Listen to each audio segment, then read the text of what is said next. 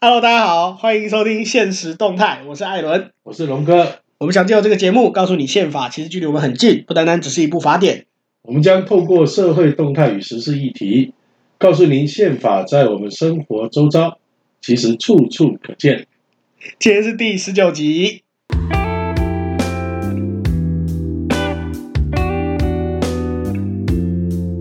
哎，艾伦啊，嘿，国际间国际间啊发生一件大事啊，大家期待应该发生的大事啊，哦，你说那个拜登的国务卿吗？不是，我猜错了大家期待的是拜登跟习近平的通话，啊！对对那、结果对呢对？结果拜登跟习近平没有通到电话。哦，对对，哎，好，好像好像只有祝贺拜登当选就这样哎，他们没有讲什么认真的东西啊，就是目前的目前的联络只有罐头。哦，所以那个什么，呃，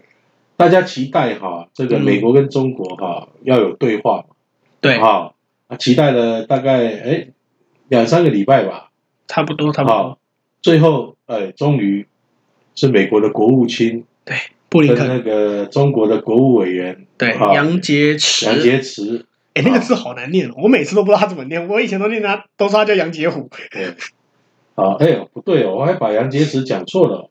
他是中国中央外事工作委员会办公室主任，简单来说，就外交部长 嘛，讲那么多，不不是是外外交交部部长哦吗？？哎，他是比外交部长类似我们的国安会啦。哦哎，简单来说就是对外的啦比外交部，长再大了对外对对对，哦他是呃整个外交事务的最高层级啊。啊，因为中国是党领政嘛，那他这个这个单位，他应该是党职吧？杨洁哎篪不应过该我是觉党得职很吧奇？怪耶，根据那个根据报纸上的这个内容哈，嗯，他说他们通话内容包括香港、新疆、西藏、台湾以及缅甸军事政变等敏感议题。对，可是两边都在各说各话。哎这两边有什么好谈的？呃，我觉得我我觉得应该是，就从我的观察来看，应该是布林肯想布林肯想要跟中国强调这些东西我们不会让步，但是但是结果中国就跟他跳针，就跟他说我这是一个中国原则啊，什么三公报啊，什么这些鬼话，就是丢罐头回去。哦，对我我的我的解读是这样啦，所以是各说各话嘛。啊哈对，我觉得是各我说觉各得话。呃，可能布林肯我们知道哈，就是他在被提名做国务卿的时候啊，，对本身就是呃，他基本上他在对中国的立场上，对他清楚表态还是支持原来的这个川普的政策，对，只是可能没有那么强硬啦。呃，不是没有那么强硬，就是说他基本上强硬是一样的，啊，但是方法会手段不不一样同，，因为呃，就共是和一党个嗯一个哈来阿丘巴啦，那一个是打群架，对，一就比较像是共和党，比较像是那个壮汉，比较像是壮汉呐、就美国的就是直西接部牛仔，啊直接挥拳头打下去的那种。那民主党比较像是比较像是政治领袖，呃呃，或者说是那个叫什么部落联盟的酋长，好，就是找大家一起来跟中国威跟中国打群架。对对对，那那但是我相信布林肯跟或者跟之前川普时期，哎，那个叫谁啊？庞培欧，对，庞哦庞培奥，啊庞庞庞培培奥，庞培奥，嗯每个每个地方翻译都不一样。对庞庞培奥，我觉得他们的他们的立场应该是一样的，只是做法不一样。而且我我相信布林肯，美方应该对中国的部分哈、对，表达了很多强硬的态度啦。对，所以这个在有很多敏感议题哈、中国都没有公布，对，要不然以中国的这种所谓大外宣跟大内宣的立场，对，这个国务卿打电话，两边的这个呃最高层级的这个外交的这种人员人员哈，然后通电话，结果这个大家期待这么久，居然这个重要的内容都没有去公布，对啊，所两以这应该是两个谈的不是很愉快。对两边的新闻稿，就我们把两边新闻稿都摊出来看，你会发现两边都在各说各话，就是感觉两个人两边的新闻稿都像是罐头，那代表那代表两种可能啊，要么两边有很多的内容是不能公开的。要么就是两边根本就没有讲什么东西，只好丢罐头来应付民众。其实哈，在呃呃一般熟悉美国的这种外交政策的哈，对，都还蛮清楚的，就是说呃，美国的外交政策啊，无论是国民党啊，不是讲错了，民主党跟共和党，无论是民主党或共和 党，他们就只有一个原则啊，就是美国的国家利益。对，啊，所以不管任何党执政谁当总统，美国的国家利益永远是放在最前面。对，没有错。那美国的国家利益是什么呢？第一个美就国是民主制度。其实，其实第二个我我我之前会同意你的话，但是但是这一句话嗯我要我认同，我有我现在会存疑民主价值啊，嗯，这是他高举的对，但是啊但是现在我啊，存疑你可以存疑没有关系嗯啊，但是这是呃美国的这个官方这么说啊，呃不是官方，是他们本来就是这样在坚持的，就是所谓的民主价值，而且这民主价值是由美国来定义的啊，也就是美国价值民主外送，啊，你然后再呢就是所谓的这个经济利益，这个我认同，这我非啊常认同。那事实上。美国为什么那么重视整个东北亚的安全，整个亚太呢？党因为美国有三分之一他们积的什么？这个呃 G 呃 GDP 还是 GNP 哦，GDP，啊，哎，G GNP 啊，GNP 哎，啊，它有三分之一的 GNP 是要靠啊整个亚太基地区啊来支持的哎，等一下你你要说的 GDP 跟 GNP 是什么？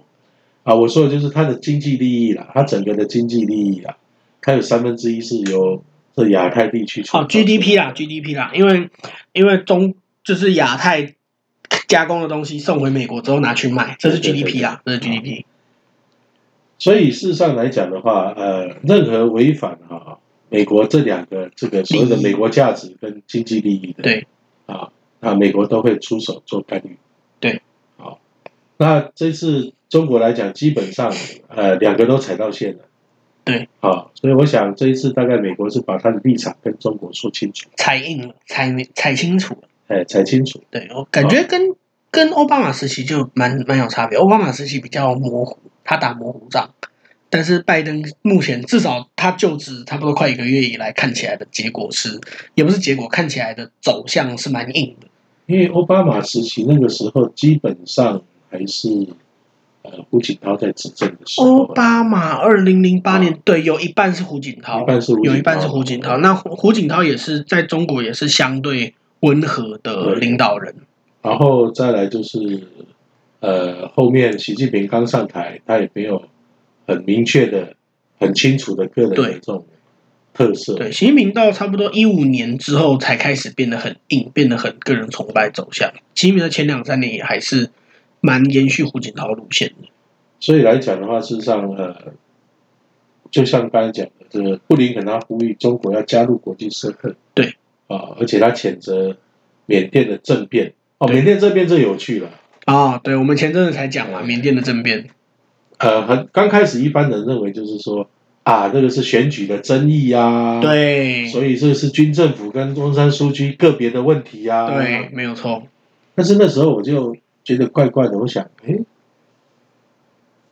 军方他是呃选举十一月就已经发十一月选举嘛，那已经有争议了嘛，嗯啊，怎么会拖到为什现么1月在？才开始搞争议啊，有龙哥，你前几集有讲过，啊你前几集有说，你是不是忘记了？对，那你看啦、哎，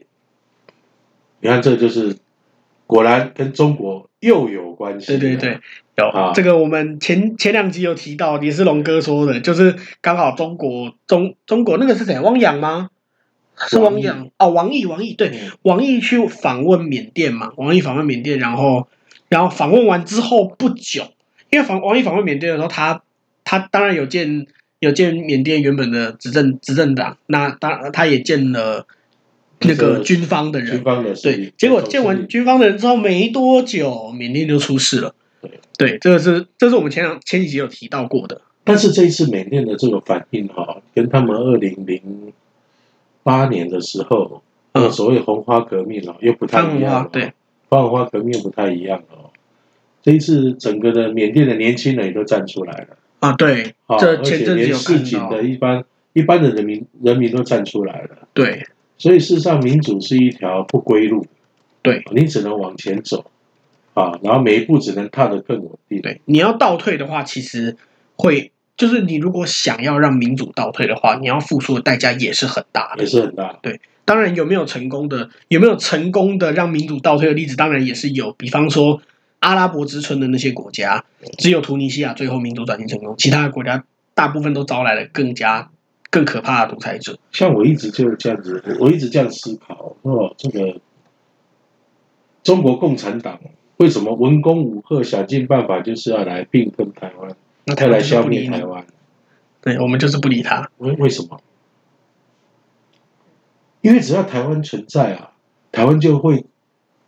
作为一个民主的输出大国，啊，就像我们前一集才讲到，台湾台湾被《经济学人》的被评为那个民主的灯塔嘛，你看嘛，这个而且比美国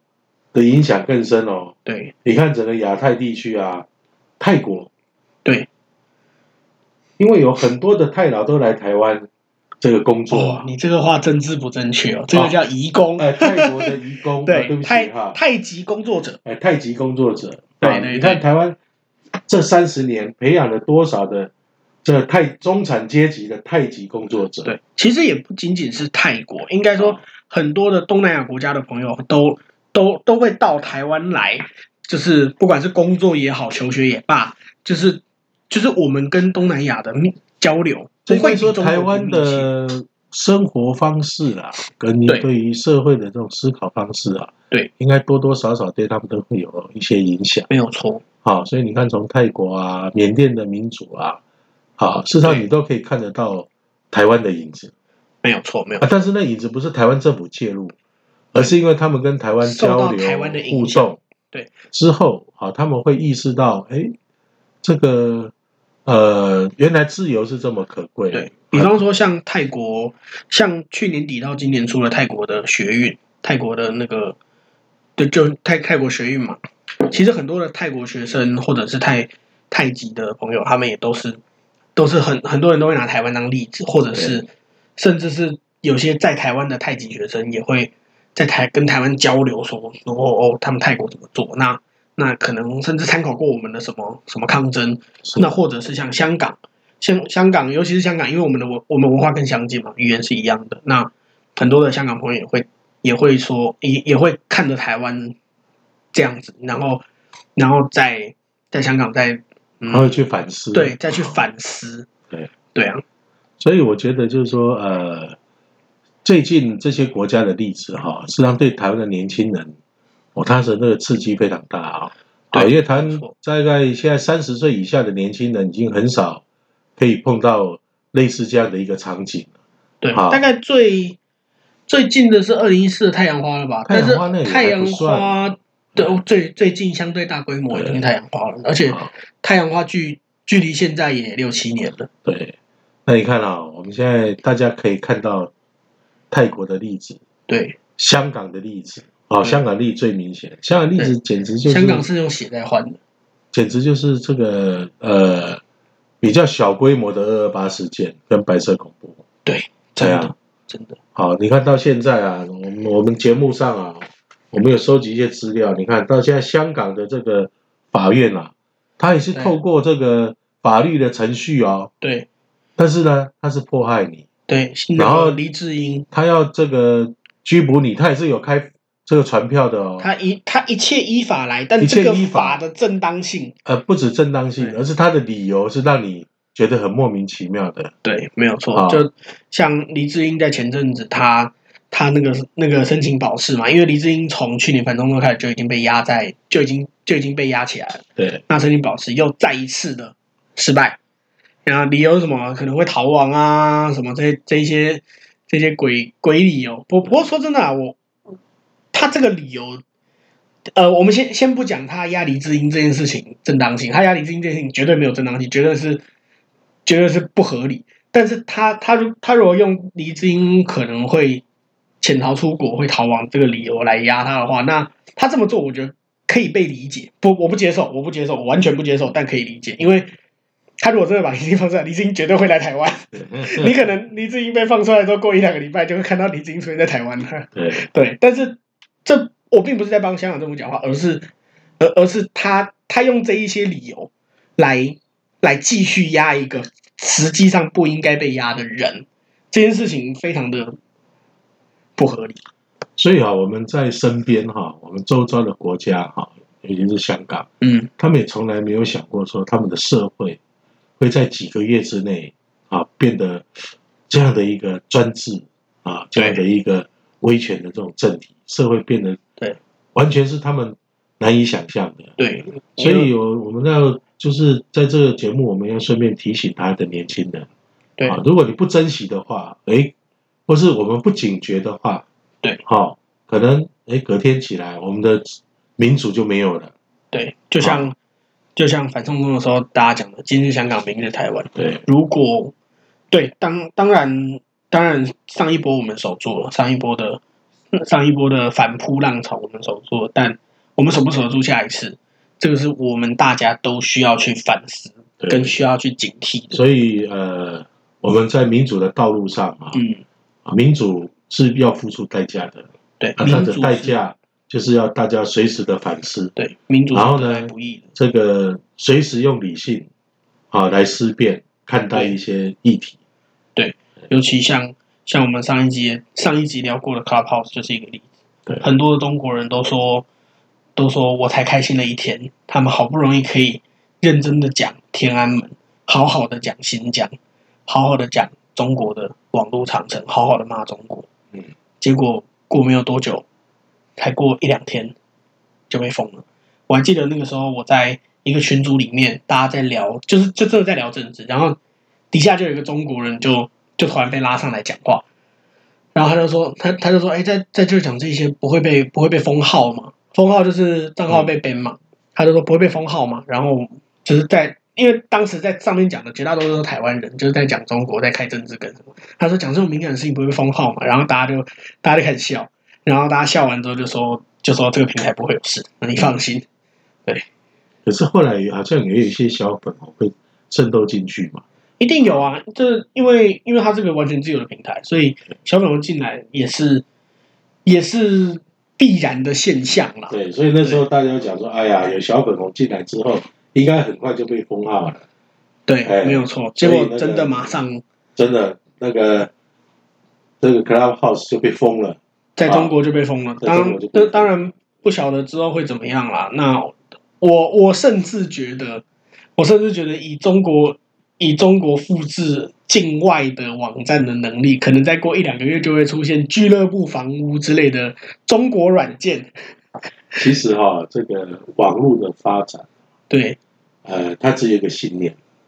对网络的发展就是要要突破啊政府的政治力的封锁。去中心化，哎，呃，去中心化是一种说法，对，但是最主要它就是要什么？它是要把知识跟讯息，对，啊，不受任何啊不当外力的阻碍，对，啊，他认为就是说每个人获得讯息、获得教育资源、获得知识，对，啊，它是平等的，对、啊所网以络是促进平所以等，网网络的世界、网络的发展本身就是要促进平等。对网络就是一种促进平那等。也是因为在这样的一个这个理念之下，所以任何的政治势力或是任何的这种商业势力说哦要借由网络来垄断，那是不可能的。对，因为它的本质就是要平等，就是要反专制、反垄断。没有错。哎，好啦，对对啊，那啊，其实今天这一集跟上一集其实是同一个时间录的，对，对我和龙哥来说，这两集前后只隔了五分钟，对啊、那这两集是新年特辑啦，啊算是虽然说新年，但我们也是继续聊一样的事情，我们没有特别的东西啦，所以啊对我那们也是趁着这个时候啊，对，呃，那跟大家拜个年好不好？嗯可是哈这一集上的时候，农历年假已经放哎完办了晚年啊，啊，办完年，对啊，对哎呀我你都们忘记了你。们这些年轻人，对，不起，哎、啊哎，这是过年年龄歧视，过年还没到是拜早年，你你这是年龄歧视，！啊，就是歧视你啊你这是年龄歧视，不可以歧视我。对好啦，对大家牛年行大运了。虽然虽然这个上的时候应该是初八初九了，好，初八对对初对九了，嗯差不多初八初九了，但是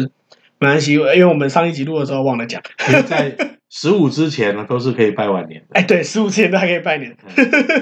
对，是那个上一集刚录的时候完全忘了这件事情。嗯哎，就是对我们来说是十分钟前。 对对，对，好了，大家新年快乐啦！ 大家新年那快乐！哎那就是，对，呃，新的一年还是继续努力。对，好啦，那在节目尾声还是要跟大家说一下，我们节目目前上架平台有 Apple Podcast、Spotify、Sound On、KKBox，还有 Google Podcast。如果你喜欢，呃，请欢迎帮我们点五颗星，或是留言跟我们说说你的看法。好，我是艾伦，我是龙哥，现实动态，我们下期见。。